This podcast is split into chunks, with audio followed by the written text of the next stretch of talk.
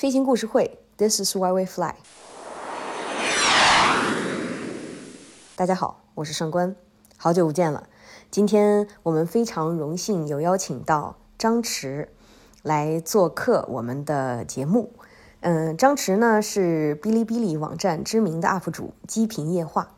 航空科普视频的总播放量已经超过了一千万，累计的播放也超过了一百万小时。其中机型进化论系列视频广受观众的喜爱。废话不多说，马上进入正题。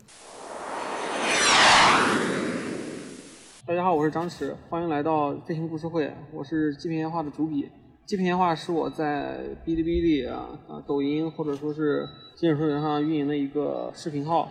会不定期的分享一些民用航空知识。我想知道，就是是什么让你动了这个念头，开始做航空主题的视频的呢？嗯，其实最开始是因为《中国机长》这部电影，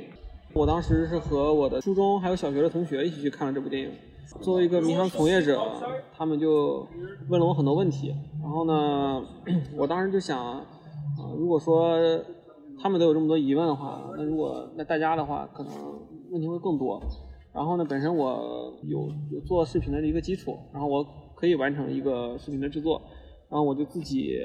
根据这个电影的内容做了一个电影内容的一个解读，嗯。然后呢，但是这个视频首先是发在这个哔哩哔哩上，然后正好是当时 B 站把这个电影的版权买下来了，嗯。买下来之后就是我视频上传的那两天，正好是电影在 B 站首发，然后呢，就是有好多这个观众看完电影他看不明白，然后他就可能从旁边的推荐点到了我的视频里面来。这个视频是我的第一个科普类的视频，但是呢，它那个效果还不错。啊，嗯就是一炮而红了，这呃，那倒也不至于，就是反正播放量大概有个二三十万、十几万的样子，然后可能有个大概是上这个视频上线可能一个月之内收获了两三千个订阅吧。然后我当时觉着大家可能会比较喜欢我的这个科普，然后我就想再做一些其他的。嗯嗯，但是呢，实际上我后来总结了一下，我我那个第一期视频确确实是我的这个配音啊，加上我的这些文字确实比较枯燥一些，就是没有那么生动。嗯、可能是我真机的一些演示。嗯就是我在这个三二零上就去指出一些部件，或者说是现场操纵一些，然后可能会比较吸引大家。我觉得主要还是运气比较好吧，就是这样。嗯。刚才说到你的第一个视频是怎么怎么选材，然后播出来，然后收获了这么多的订阅的。嗯那以后的那些呃《机坪夜话》里头那个视频，它的那个主题是怎么选出来的呢？嗯，首先 主题它是有一些有一些固定的系列，像这个我我比我个人比较喜欢的就是机型进化论系列，就是把现役的主流的民航客机，啊从七三七、三二零、七七七、七四七、三八零、三五零这种，呃，全都做了一个每个机型为一个视频做了一个介绍。嗯，这个是就是一个系列做下去，你从开头它就是有一个比较固定的时间表，慢慢的去讲。还有比如说发动机系列，啊、也是讲讲这个三巨头啊，以及一些这个发动机的基本原理。嗯嗯，这是固定系列的视频，然后还有一些呢，根据热点或者说是根据这个现有的一些情况去做了一些科普。嗯，比如说三二幺空难，嗯然后做了一个黑匣子，嗯然后像那个刹车失灵，嗯嗯，汽车刹车失灵，然后引擎罩飞机的刹车是怎么设计的，之类的这种结合热点的一个解读。嗯，然后还有一些呢，就是我自己想说的、想表达的。嗯，这这这种这类视频占的可能不太多，但是呢，就是在一些我觉着灵机一动或者突然想说的时候会会说的。比如说，我觉得个人嗯之前是想讲的有一个叫一张机票到底值多少钱，嗯就是解构这个机票的这个价格组成。嗯之类的，反正就是大概主要是这三方面。啊，那一般一般做一段视频大概是需要需要多长时间呢？嗯，这个可以很快，可以很慢。嗯，就是也其实进行机型进化论这个视频是还有发动机的这个是非常花费时间的。嗯，像做一期进行进化论的视频，可能从写稿，嗯到剪辑可能需要两个月。嗯嗯，因为 写一些这种比较细腻的文案是需要时间打磨的，嗯然后，但是有时候观众可能，呃，就等不了这么久嘛，所以说我会在中间穿插一些比较短、比较省时间的视频。嗯、像好多视频其实就是从有这个想法到做出来，可能也就是四五天，嗯但是这种视频它，呃，只是只是作为就是制作时间比较长视频中间的一个连接，嗯它并不是一个主流时间，所以说这个是呃花费的时间跨度确实比较大，有有的视频可能是一两个月，有的视频可能就是三四天，嗯，平均下来的话，一个视频大概是反正三周左右是有的。那嗯，在做了这么多视频里头，是哪一段视频你感觉你在制作这个视频，就这个视频从从策划到出品中间是最曲折、最难的？嗯，肯定还是第一期吧。第一期很难，因为第一期是我真人出镜去演示这些东西，然后我其实不太擅长，就是做这种类似类似于现场讲解的这种，花了很多时间，然后再加上当时拍摄条件也不太好，然后加上。呃其实飞机里面本身是很是很吵，嗯，然后收音设备也不佳，呃，然后当时呢，我的就就是对剪辑，呃的这个设备也已经好几年没有更新了，就是没也没有跟上，反正是第一期从从有想法到写完稿再到拍出来，可能花了差不多四五个月，剩下的过程中呢，就是可能越做越顺畅，嗯，但是也有一些视频呢，可能就是呃制作成本比较高，嗯，或者说是。中间出了一些意外，呃，比如像三二零那期视频，嗯，我在写写稿过程中写的比较混乱，然后呢，就对家里的环境感知的不是很明确，就忽略了家里的一些环境变化。中间去取东西、取快递的过程中，然后我家的猫把我的这个耳机给踢到垃圾桶里，然后，我最后也没有想，我当时听到了声音，但是也没有想着去看垃圾桶看一下，后来就莫名其妙的把耳机给丢了，反正这损失两千块钱。还有就是发动机类的视频。我虽然说是发动机专业毕业的，但是确实有些知识呢记得没有那么清楚了，我就不得不去买一些教材啊，然后去重新去看、去学，再去复习一下以前的那些知识点。那现在你的订阅量大概是一个什么情况？对对，这个订阅量满意吗？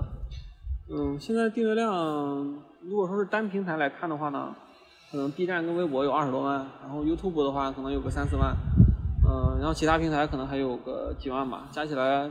可能是五六十万的样子，我对这个订阅量其实是比较满意的，因为航空这个本身是一个偏小众的圈子，嗯，我个人来说更在意的话就是，我希望我的订阅者他对我的每个视频都是满意的，我也尽可能的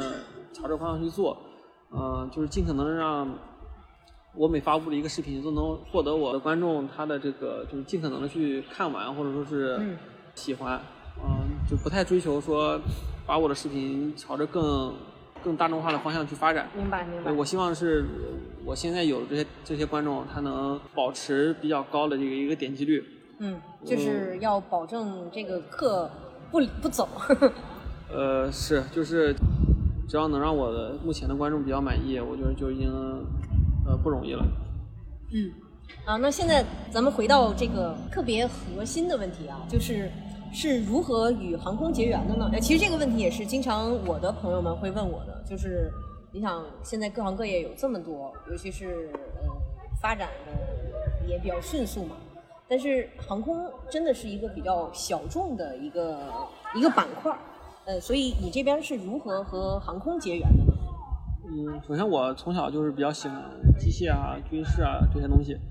嗯。我印象比较深的是，我当时六年级啊，还有初中的时候，呃，特别喜欢一本杂志，叫《世界军事》。嗯。当时他那个每一期杂志里都会送一张海报。嗯，反正我小时候我家里就是墙上贴的都是那个那个杂志送的海报。呃，我印象最深的是那那一年是歼十亮相。嗯，首飞的那年是吗？对对对。然后，呃，反正我是特别激动。呃，一方面呢，我是看这个飞机，我是感觉就是我们国家终于是自主研发了一个三代机。嗯。但是呢，当时我也是很清晰的认识到，其实从这个不管是从外形啊，还是从它的这种各个表现来看，呃，我们确实与前列的国家的战机研制确实还有一定的水平。嗯。嗯，反正从那时候起吧，我就觉着确实，呃，航空业可能还需要很多的这个投入啊，或者说需要。更多的这个努力去追赶、去超越，这是从小就是有的一个想法。然后呢，就是上大学，我还是毫不犹豫的选择了航空类相关的专业。然后工作以后呢，很可惜啊，就是没能进入这个航空工业或者航天科工嗯这种企业去工作。然后制造这方面的。对对对，我还是加入了是民航业。所以说，这个其实是我从小的一个一个兴趣或者一个一个喜好，然后渐渐的成为自己的一个主业，也算是就是把热爱的事情变成了生活的一部分。嗯，我觉得这个是很多人都特别羡慕的，就是呃，真正把自己喜欢的事情，然后做成工作或者当成事业去做。呃，那你因为你作为一个视频的博主，你还会看其他的航空航空视频的博主吗？我会看，其实我看的不多，我更喜欢看数码类的视频和机械类的视频。就是对于就是我的同行们，呃，我我其实点击他们视频的频率不是很高，呃，因为比如我看他的这个他这他这一期的主题，我大概就知道他们要说什么，所以说我一般不太会去再重复了解一遍。如果说是正常看的话呢，我更喜欢去看一些飞机的手册啊，还有一些文档、一些原始资料。明白。我个人平常看视频的话，比较喜欢看这种讲历史的，嗯然后讲数码的，还有讲一些呃这种机械的。那在视频更新方面，你对自己的那个频道呃《极品夜话》有什么要求吗？就是比如说我之前我们那个飞行故事会是按照周更或者双周更一次，嗯然后现在由于工作繁忙了，就是也放下了，就是没有那么有节奏感了。那你你对你自己的频道有什么要求吗？然后未来有没有什么其他的视频的呃计划？嗯，我肯定是希望能做到两周更一次。嗯，但实际上呢，如果说看过的朋友应该都大概都知道，其实是每个月更新一次，嗯就是还不一定能完全保证。嗯嗯，我目前的计划就是做到两周更新一次，然后有更多的这种就是呃一个复杂的视频和一个简单的视频做一个搭配。嗯，呃，那除了做航空视频以外，你还有做过哪些相关的航空文化的事情？航空文化的事情的话，就是其实就是主要出版了一本儿童科普绘本，嗯然后呢翻译了一个航空画册，嗯，这两个是投入的精力比较多的，然后还做了一些航空周边，嗯呃，围绕着这个飞机的零部件，还有呃航空相关的一些设计元素的产品。嗯，